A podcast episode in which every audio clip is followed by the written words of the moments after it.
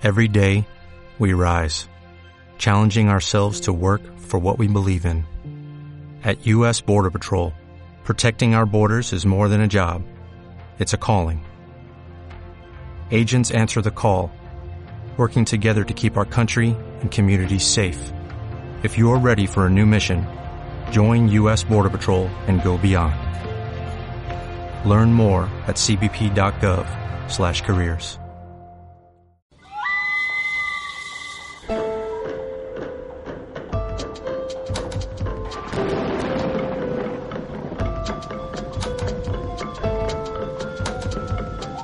importancia e impacto influenciaron de forma directa el desarrollo y la forma de vida de la cultura mexica. Estos dioses fueron venerados en templos, rendiéndoles culto y sacrificios como ofrenda, creadores del mundo y dadores de la sabiduría de la gran raza azteca. Esto es Proyecto Insomnio.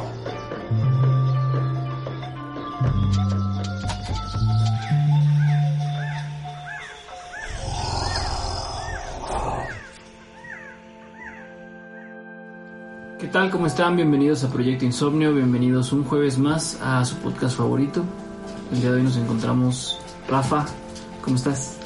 digamos que ansioso, güey, porque este tema del que vamos a hablar hoy lo planeamos desde la primera temporada y por alguna u otra eh, razón no lo habíamos sacado y quisimos como darle un enfoque, eh, pues digamos que el sello, ¿no? De proyecto y aparte también eh, es un tema que, o sea, te puede dar para hablar horas y horas y la verdad es que resumirlo en, en 50 minutos, una hora, es complicado, pero creemos que va a estar Sí, chido. porque todos, todos los, este, los dioses de los que vamos a hablar tienen como una historia bien chida, ¿no? Sí, sí, güey. No, y aparte a lo mejor yo creo que nos vamos a quedar cortos y seguramente va a haber una segunda parte. Vamos a hablar de dioses aztecas o mexicas. Mitología ¿no? también. Por ahí se Mitología- puede hacer mitología una, este, una, Una saga, güey, ajá, Sí, de mitología azteca.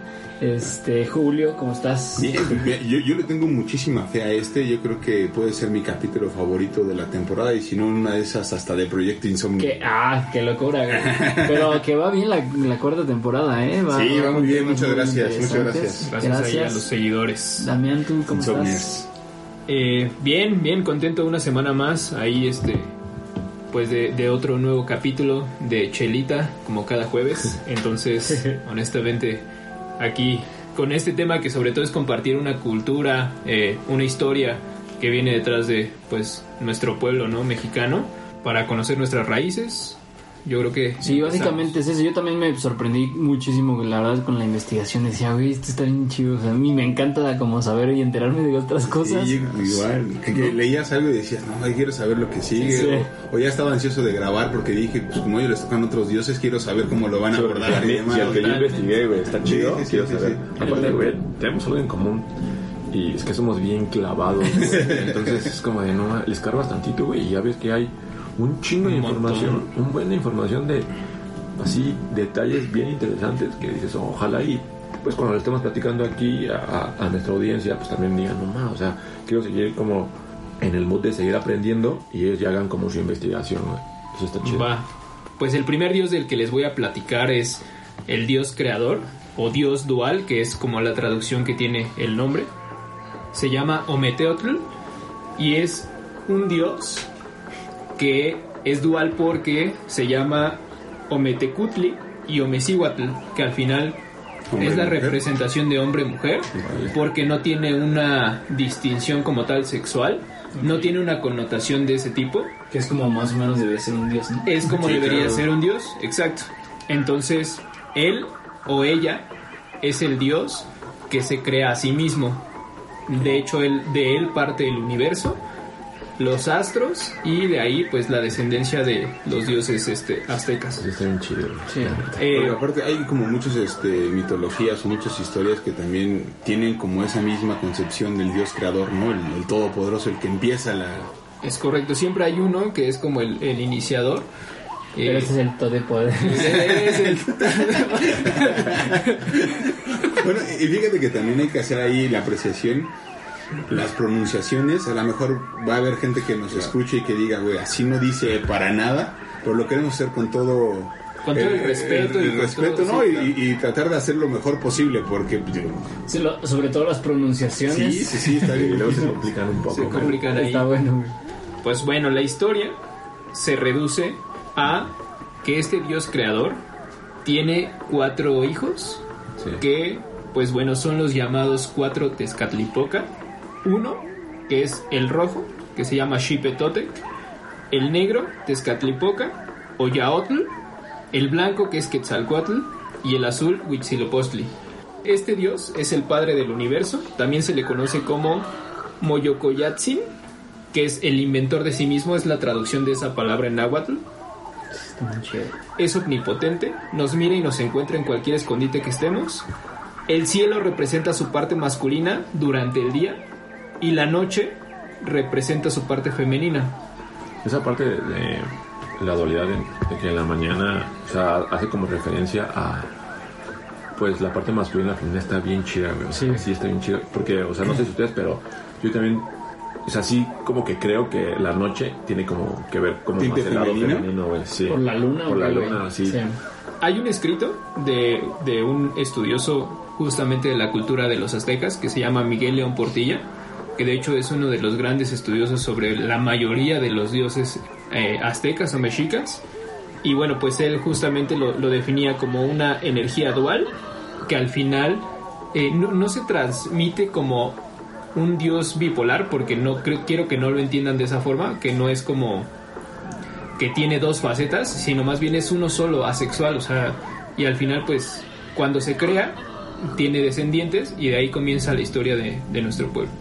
Y fíjate que uno de los primeros, o más bien el primogénito de este Ometeotl, es Tezcatlipoca o Yaotl. Es también un dios creador y destructor. Normalmente es la contraparte de Quetzalcóatl, que tal vez es el dios más conocido por, por todos. Hay buena onda, güey. Es buena onda, exactamente. Y juntos pues, también son esa dualidad del mundo, ¿no? Se dice que él mismo incitaba a unos contra otros para que estuvieran en guerras y por eso le llamaban también Nekok Yaotl, que quiere decir sembrador de discordias. También era el dios de la discordia, ¿no? O sea que a lo mejor como era en, en la mitología griega, este era el de la discordia. Por un lado de repente daba prosperidad y por el otro también la quitaba, ¿no? Prosperidad y riquezas y después se las quitaba, ¿no? Era, siempre estaba en, en esta dualidad de, Bien bipolar. Sí, ese sí, más bien, hace más bien bipolar. Sí más bipolar. Pero también era así porque era el dios que regía el equilibrio del mundo, ¿no?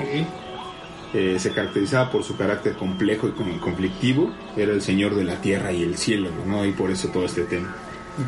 También lo asocian con la hechicería, con la noche y con el jaguar, ¿no? El jaguar también es como el animal más representativo de esta cultura y siempre lo estamos viendo ahí. En todos lados vamos a Teotihuacán, a, a cualquier parte de México, casi siempre andas viendo el, el jaguar, ¿no? Sí, los guerreros guerreros, jaguares güey. eran Sí, y los los, guerreros los de élite, son- ¿no? sí, o sea, Y el dios jaguar, güey, que es el, el, el dios este de justo de la lluvia, de la, del agua, güey, de la cultura olmeca, güey. Fíjate que Tezcatlipoca y Quetzalcoatl colaboraron juntos para crear el mundo. Cuando se enfrentaron al monstruo Zipacli, ambos bajaron al inframundo o al mundo en ruinas, que le llaman. Zipacli era un enorme lagarto que habita en las profundidades de las aguas del inframundo y para atraerlo, Tezcatlipoca hace un sacrificio y mete su pie y se corta el pie para que su sangre atrayera al lagarto, ¿no? Y obviamente cuando sale el lagarto a comérselo, pues Quetzalcóatl es el que lo, lo termina matando, ¿no? Entonces con eso dividen el, el lagarto a la mitad y con una parte crean el cielo y con la otra crean la tierra, ¿no? Y también sus extremidades es con lo que crean los cuatro puntos cardinales. Este, y ponen a un titán que se llama Tlaloc en cada uno de estos para que nunca más se pueda juntar la el cielo con la tierra. También por eso Tezcatlipoca es representado con un espejo de obsidiana en lugar del pie izquierdo, que es el que se había amputado para sacrificar. Y pues, el significado del nombre de Tezcatlipoca es espejo humeante. ¿no? Entonces está es este dios creador y este y destructor. Otro de los hijos del dios creador, güey, era Xipetotec, que él era el dios de la regeneración del maíz y de la guerra, güey. también se le consideraba como el dios de la primavera y de la nueva vegetación, por lo que algunos incluso lo, lo mencionan como, como el dios de la fertilidad. Tec representa la renovación en general de la naturaleza y del ser humano.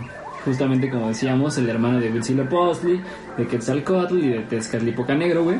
Recordemos, güey, que Huitzilopochtli era el Tezcatlipoca azul, eh, Quetzalcoatl el blanco y Xipetotec era el rojo, Y estos cuatro dioses son eh, los creadores del universo según los aztecas. Según Fray Bernardino de Sahagún, güey, que este es autor de varias obras en náhuatl y en castellano, los aztecas representaban a este dios vistiendo una piel teñida de amarillo, la cual pertenecía a un guerrero que se sacrificó rindiendo culto a Xipetotec, En el rostro llevaba eh, tres líneas rojas, hechas con la pintura facial eh, elaborada con codorniz, una corona en forma cónica y en la mano llevaba un chimali, que era como un tipo de escudo, y lo representan también eh, vistiendo una falda hecha de hojas de zapote. Y la leyenda dice, güey, que Xipetotec se autosacrificó en beneficio de toda la humanidad, güey. Se sacó los ojos y se desolló para alimentar a las personas con su piel, De ahí que se ha conocido también, güey, como nuestro señor el desollado. Mm. Que de acuerdo con Javier González, que justamente tiene un libro sobre este dios Xipetotec, esta leyenda es una metáfora, pues el desollamiento de su piel se refiere más bien a quitarle, güey, las hojas a las mazorcas de maíz. Órale. Ah, ok. Está buena esa metáfora. Está bueno, güey. Y se dice, güey, que él, eh, en el, bueno, en el mes de marzo era cuando se realizaba eh, este, la festividad para adorar a este dios. Duraba 20 días obviamente se efectuaban rituales de sacrificio, ¿no? En donde los sacerdotes le sacaban el corazón a las víctimas que eran eh, pues, guerreros capturados en combate los desollaban, les los pintaban de amarillo y los eh, vestían con prendas de color morada, como la representación de Xipetotec. Y en la ceremonia, güey, se le ofrendaban también las mejores mazorcas. E incluso, güey, sacrificaban a los guerreros más, este, más sofisticados y más valientes, güey. O sea, imagínate que mates Sí, eso también está bien. A los mejores guerreros, güey. O sea, pues para venerar. Y era un honor, güey. Era un juego de pelota, güey. O sea, juego de pelota. Eras el ganador y, te, y sacrificabas, no Claro, claro. Y hubiera perdido, güey. Así como de, el Cruz Azul, ya un buen de años, sin sacrificarlos. bueno, ya, ya fueron El güey se hubieran muerto de viejos, güey. Sí, Güey, y lo más curioso de esta celebración es que a los sacerdotes y al emperador Moctezuma, güey, les daban de comer carne humana junto con maíz, güey. Y ese es el antecedente prehispánico del pozole. Y los esquites. Ah, el pozole, güey. Que hoy, de la ensalada de bajo. o sea, era carne humana con maíz, güey. Oh, Está bien chido. Acabas de arruinar uno de mis platillos favoritos. Güey, y según, si no era un, si no era carne humana, era este carne de choloscuincle, güey. Que también es un perro, obviamente. Una raza pero ya está arruinado. no le compongas. Ahora, sabemos la receta de casa Tony. Y ahorita pedimos de comer pozole. Sí, cierto. Ahorita pedimos de comer pozole, entonces va a estar bueno ahorita. Sí, es cierto. Ahí va mi ritual. Está mi sacrificio. Pues vamos a darle con el que yo considero, güey, es el top de los hijos de el dios creador. Y quiero que me ayuden, la neta, porque hay demasiada información y pues Quetzalcoatl, como todos lo conocemos, tiene muchísimas referencias y es el dios más importante de todas las culturas de mesoamericanas.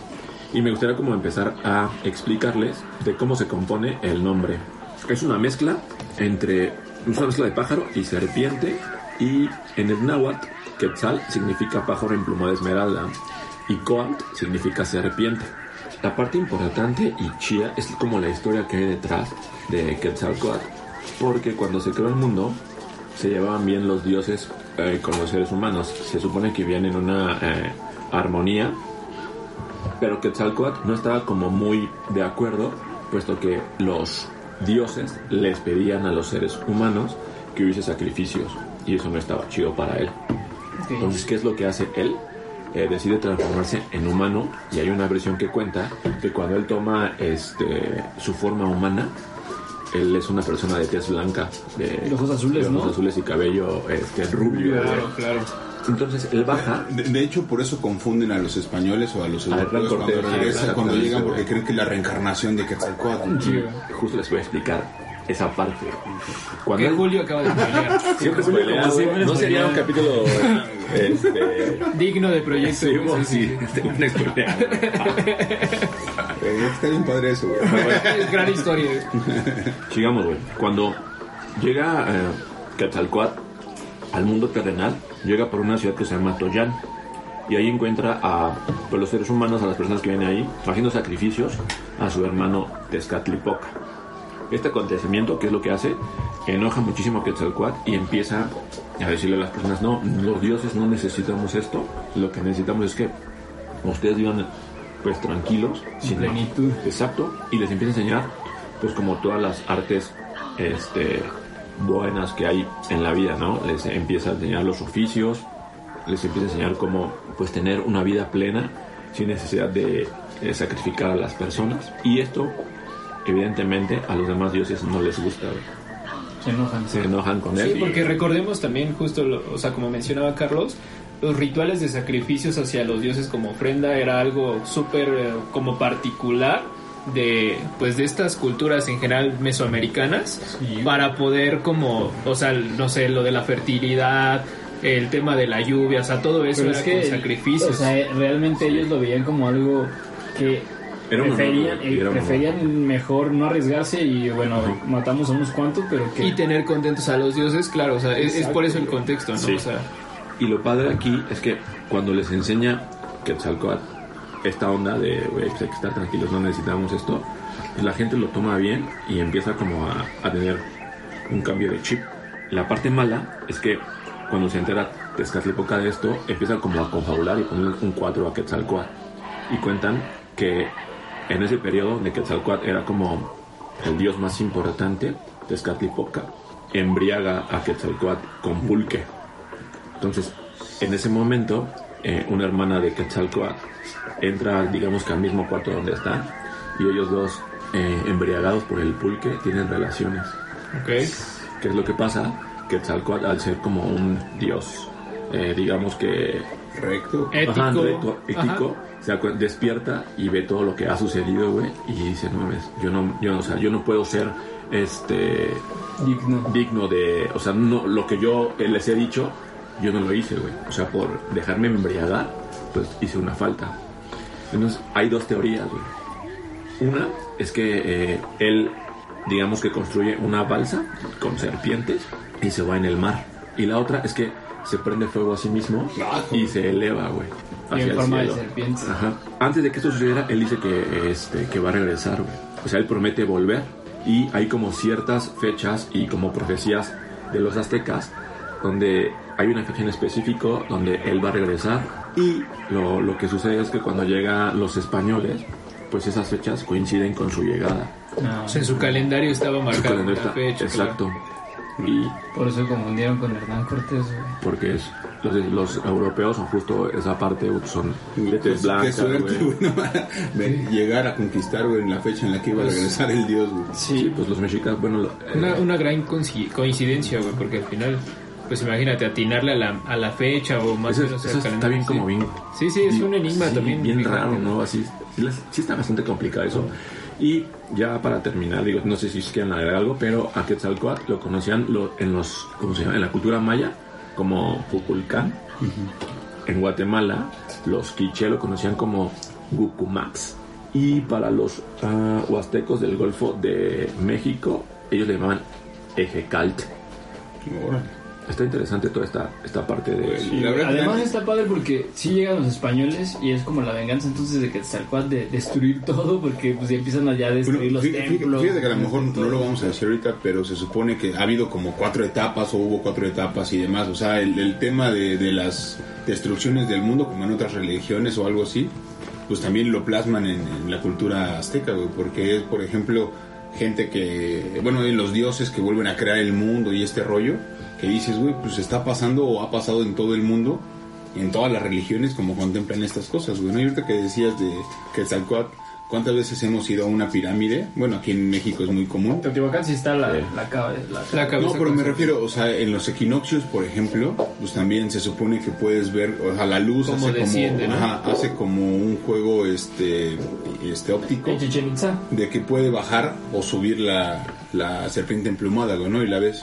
Sí, justo eh, en Teotihuacán eso también sucedía. O sea, creo que lamentablemente por el tema de la destrucción de la pirámide y eso ya no es tan visible, pero también sucedía. O sea, como que la, la posición de la pirámide con el equinoccio de, de verano, me parece, eh, pues ahí genera cómo desciende la serpiente de la, la escalinata y justo termina la sombra en donde están las cabezas de serpiente en las en las bases de, de las Y Y pirámides. también en esa pirámide está la, la cabeza de, de Tlaloc, güey. También es así. Y, y es que está, o sea, imagina, digo, nosotros vemos ya ruinas, ¿no?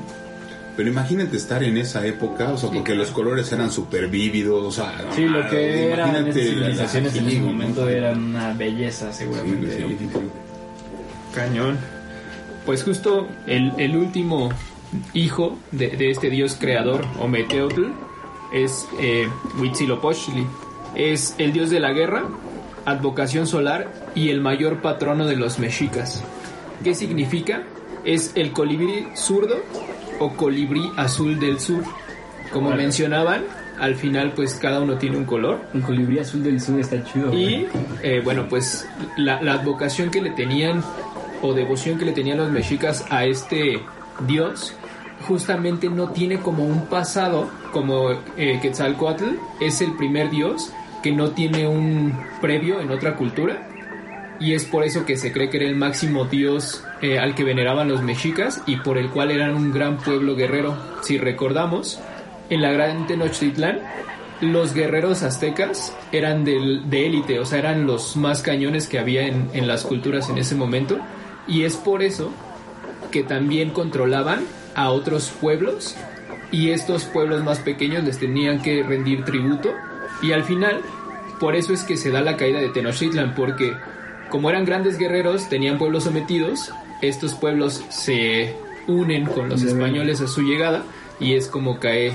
este El imperio. el imperio de, de Tenochtitlan la, la descripción como física de este dios llevaba una máscara o un casco de colibrí, una corona de plumas de quetzal, que es una, un ave muy distintiva de toda Latinoamérica. Justamente tiene esta característica de que a él los tributos que le rendían en efecto era a través de sacrificios, porque pues es el dios de la guerra y el dios que los protegía eh, en este tipo de eventos. Su punto central de, de culto a este, a este dios está en la capital azteca, donde este, bueno, se tiene una estatua de madera junto a otro dios, que es Tlaloc, el dios de la lluvia. Están en el templo mayor, ¿no? Es correcto, están en el templo mayor. La parte de Huitzilopochtli, o el dios de la guerra, está pintada de color rojo, haciendo referencia a la sangre. Y no existen basamentos o esculturas eh, a la fecha como de Quetzalcoatl o de algún otro dios como más famoso, porque como les mencionaba, era de creación entre comillas reciente, no tenía una historia en otras culturas centroamericanas y la mayoría de sus esculturas incluso fue, o sea, son de madera. Entonces con el tiempo pues se fueron perdiendo, se destruyen y No, demás, y ¿no? también Y esas- imagínate que- todo lo que se ha destruido. Es Ah, correcto. En la conquista, por ejemplo, pues destruyeron muchos templos, ¿no? y Sí, pues ahí se destruyó todo. en general los mexicas o aztecas en especial veneraban a este dios porque justamente creían que es quien les había guiado hacia la cueva legendaria de Aztlán en un prolongado viaje que acabó eh, conduciendo a su nueva capital, la Gran Tenochtitlán. Sí, porque es el que les dice. Él es el que les dice que tienen que basar o hacer los basamentos de su civilización en donde encuentren un águila posada sobre un nopal devorando una serpiente, que es el actual escudo de nuestra bandera Es mexicana. la mejor bandera del mundo, güey. Está impresionante, güey. Y no sé si han visto, güey, que en el centro están haciendo, en el Zócalo, güey, están haciendo ahorita como una representación de, de Tenochtitlán. Y están Ah, no. creando el templo mayor y así lo están construyendo. Bueno, pero también digo, les recomendamos que vayan al Templo Mayor y cualquiera de las ruinas o de las pirámides están impresionantes. De las Aparte ahí en el Zócalo, en el centro este, de la Ciudad de México, este al lado del Templo Mayor siempre hay como danzantes y cosas por Sí. que te cuentan un Guerreros. Guerreros disfrazados. Y, güey, justamente eh, en la capilla que se encontraba al lado de la de Huitzilopochtli estaba la de Tlaloc, que era en color azul. Y Tlaloc, pues es uno de los dioses más populares tal vez de, de- de los que vamos a platicar. Y que cada año sale presente, güey. Siempre. Entre julio y agosto. Siempre llueve un vergo. Su manera de invocarlo más fácil es lavar el carro, güey. o tender la O ropa. tender la güey. ropa. Eh, hay que buscar el significado de clavar un cuchillo. ¿Por qué lo aleja, güey? ¿Por qué le tiene miedo los cuchillos, güey? Es que que te navajen está ¿no, güey? Cualquier lado. Un trauma te lo genera cualquier cosa, güey.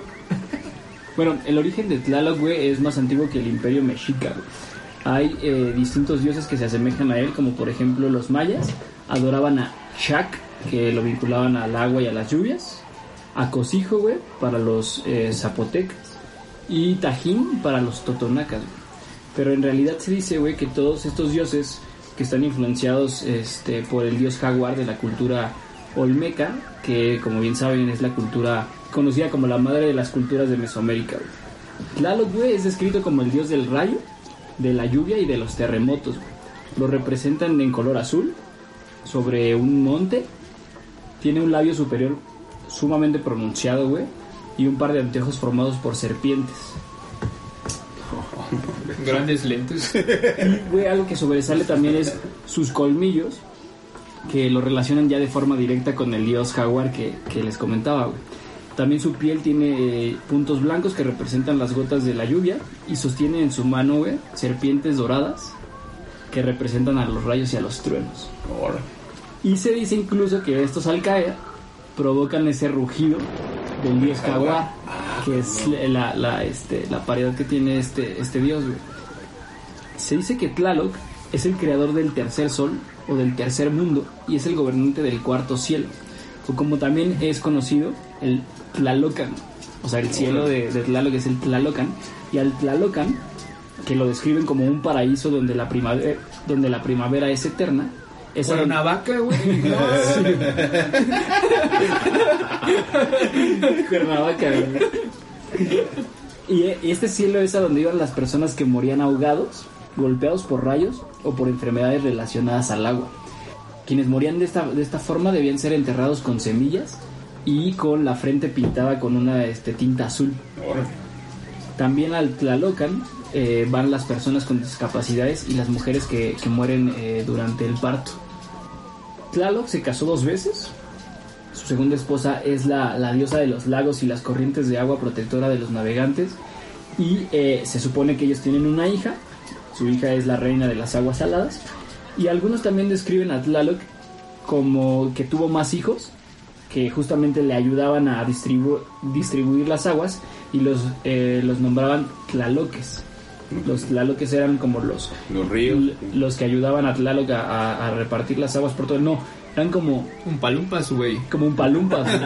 De hecho, se cree que son las almas de los niños que sacrificaban en honor a este dios. Y lo que hacían, y lo que hacían eran en vasijas de los montes recolectaban agua y luego rompían las, las vasijas a palazos y hacían llover. güey, Ah. ese era como, como le ayudaban a Tlaloc. Como chido. la piñata, güey. La rompías y te caía toda la lluvia de dulces. güey. Y aquí, eh, cerca del de, eh, Estado de México, en, entre Iztapaluca y Texcoco, eh, está el monte Tlaloc, ¿no? Que es el eh, también conocido como el Tlalocatepetl, que es un volcán y, al- en la cima tiene un yacimiento arqueológico, que es el templo donde se adoraba al dios Tlaloc y hacían sacrificios. O sea, hay vestigios de un santuario que, que se ha investigado y que se dice que es el santuario a Tlaloc, donde sacrificaban a niños menores de 7 años para eh, pedir por las lluvias y por buenas cosechas. No, man. No, no. Hay una fosa incluso en el monte donde dicen que ahí echaban a los, los cuerpos de los niños. No. Este lugar era muy importante, o sea, este monte era muy importante porque quien lo controlaba prácticamente tenía el control del ciclo de las lluvias y que para esos tiempos obviamente era sumamente importante. Hay que recordar pues que antes toda esta parte era eh, pues eran una serie de lagos que al final cuando las lluvias eran bastante fuertes se juntaba a un solo lago, ¿no? El lago de Texcoco, de Texcoco. Xochimilco, Y se este desbordaba todo, ¿no? Claro. Sí, y que por eso fueron como muy, este, muy, fue muy importante como estas civilizaciones hicieron muchos, ¿cómo se llaman estos de, como canales de aguas? Como en Teotihuacán, todo este como de Acueducto. Los acueductos. los acueductos, que destruyeron los españoles obviamente en la, Sí, porque aparte eran civilizaciones súper avanzadas para ese tema. Hay un dato bien curioso ahí en, en la pirámide de Teotihuacán del Sol, adentro. Ahorita que están haciendo investigaciones, descubrieron que hay un acueducto interno en la pirámide bien raro, o sea, como que la pirámide es hueca y podía guardar grandes cantidades de agua justo para cuando un tinacote. sí.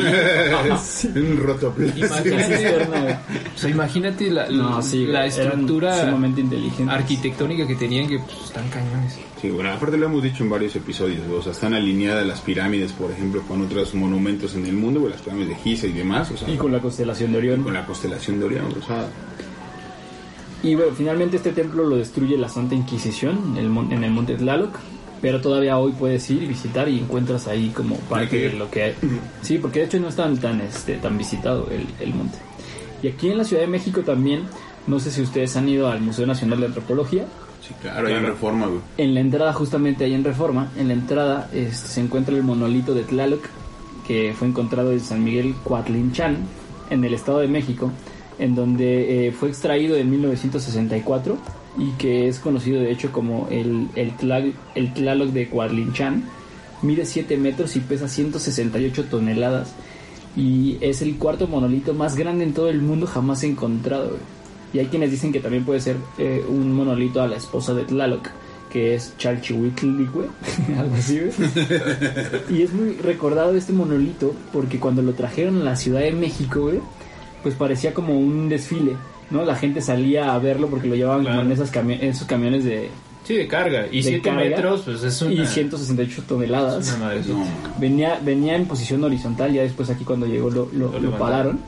Pero salió un buen de gente y es bien recordado que cuando llegó a la Ciudad de México se desató una tormenta No. que, inu- que inundó las calles del centro histórico. No, gran historia. Entonces empezó a decir que Tlaloc se había despertado porque lo habían traído a la ciudad. duerman, ¿no? ya nos llovió bastante este año. Oye, fíjate que a- hablando de estos dioses aztecas, a mí el que más me llamó la atención es Mictlantecutli. Es el señor de la oscuridad o del inframundo, ¿no? Su reino es el Mictlán. Es representado como un esqueleto, o con el esqueleto de un humano y con la calavera de muchos dientes. ¿no? Es el Hades de... es el Hades azteca, ¿no? O sea, bueno, creo que estaba mejor que el Hades todavía. Pero Fíjate que para los zapotecas y los mixtecas es el dios del inframundo y de los muertos, ¿no? También lo llamaban Popocatzin, ¿no? Su esposa era Mictecacihuatl, soberana de los nueve ríos subterráneos y de las almas de los muertos, representada además de la calavera con cabello negro y ojos de estrellas brillantes.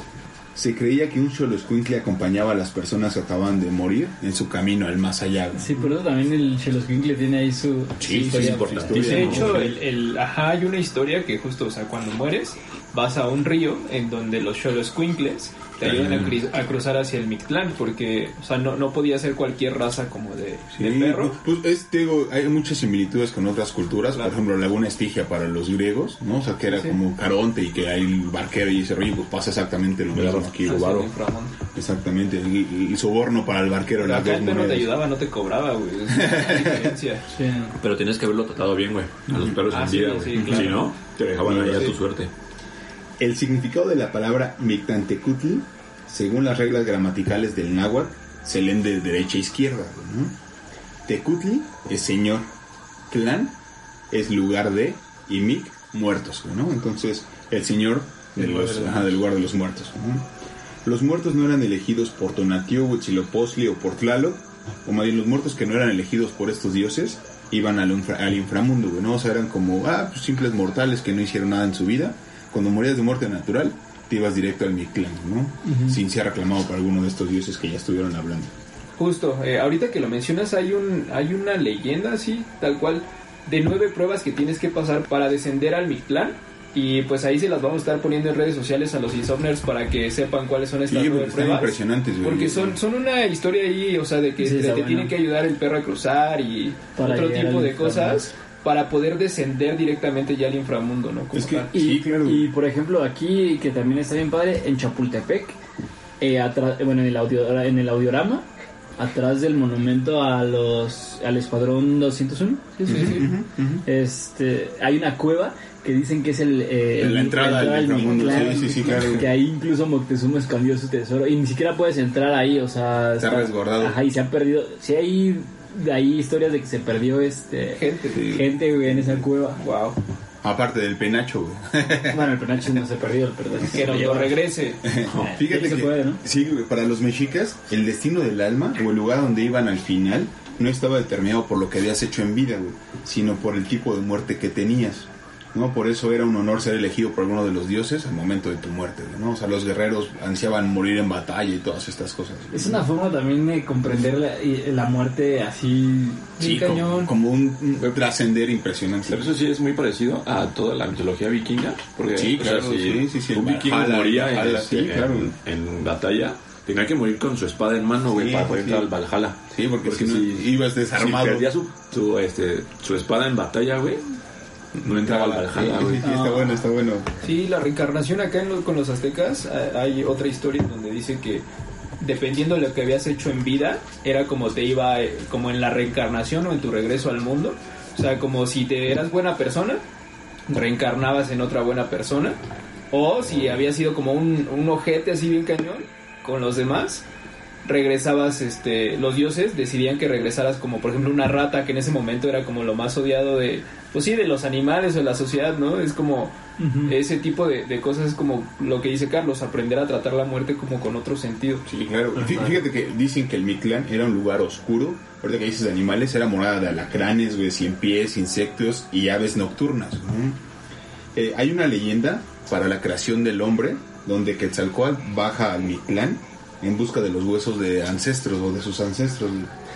Y al obtenerlos, digo, era más inteligente, dicen que Mictlantecutli, y lo engaña, se lleva los huesos y Mictlantecutli ordena estar persiguiendo a Quetzalcóatl.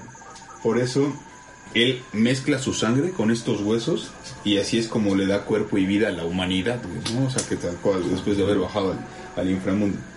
Ahora, los cuerpos al ser enterrados iban acompañados de amuletos que eran para ayudarlos en sus pruebas, las pruebas que decías ahorita, en el camino a la otra vida, ¿no? Este, por ejemplo, ponían un jarrón con agua este, para ayudarlos en, en el camino, o sea, que tuvieran como ese, ese líquido para poder seguir avanzando. La ropa o sus este, atavíos los quemaban para que pudieran ellos cruzar uno de los siete infiernos, donde el frío era casi este, insoportable. Y al final del día pues se sentía como, bueno, decían que se sentía como muchas navajas, ¿no? El Julio ya cruzó por ahí. Güey, la, la- la Divina Comedia, güey, también lo refiere, güey. Por te digo, o sea, que va como muy relacionado todo, güey.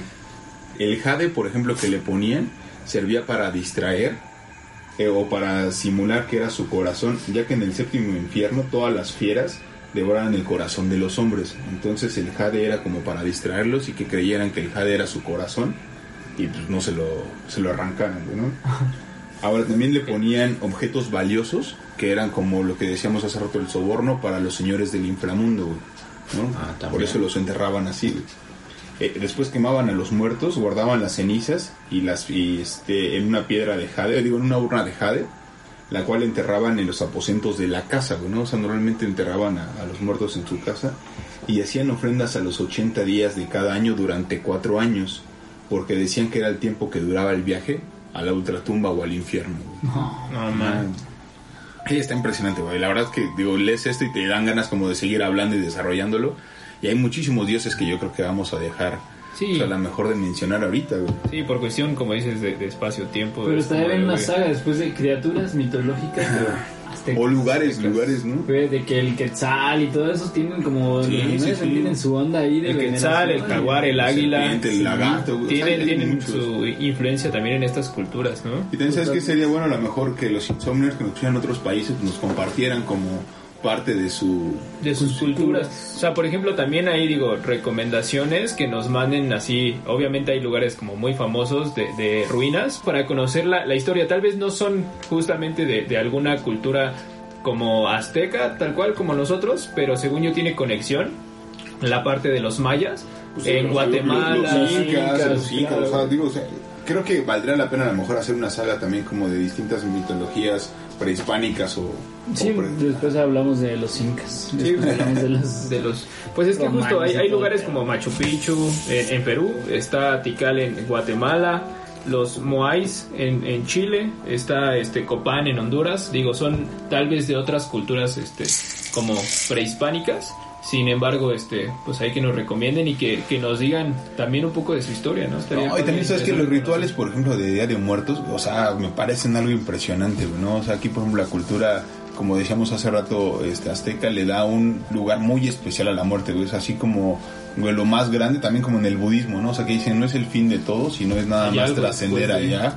Güey, está impresionante. Creo que podemos ver la vida de otra manera, teniendo esa concepción distinta de la muerte, güey. Sí, a mí eh, justamente me gustó eso, como la otra concepción de la muerte que le dan todos estos güeyes. No me late también ese rollo del sacrificio, eh, comulgo más con Quetzalcóatl. Y, pero, si nos lo permiten, pasamos a comer nuestro pozole, güey. Nuestra ofrenda. Nuestra ofrenda. Ya llegó, ya ven. Eh, nos vemos eh, el próximo jueves, nos escuchamos el próximo jueves. Somos Proyecto Insomnio. Espero que les haya gustado. Esperamos que les haya gustado. Cuídense. Cuídense. Bye. Chao. Bye. Únete a la comunidad de Insomne y si te gustó el contenido de este podcast, te invitamos a compartirlo y a seguirnos en nuestras redes sociales. En Facebook y YouTube nos encontramos como Proyecto Insomnio. En Instagram como Proyecto Insomnio Podcast. En Twitter, arroba Insomnio Podcast. El link viene en la descripción de cada capítulo. Gracias por escucharnos y hasta la próxima.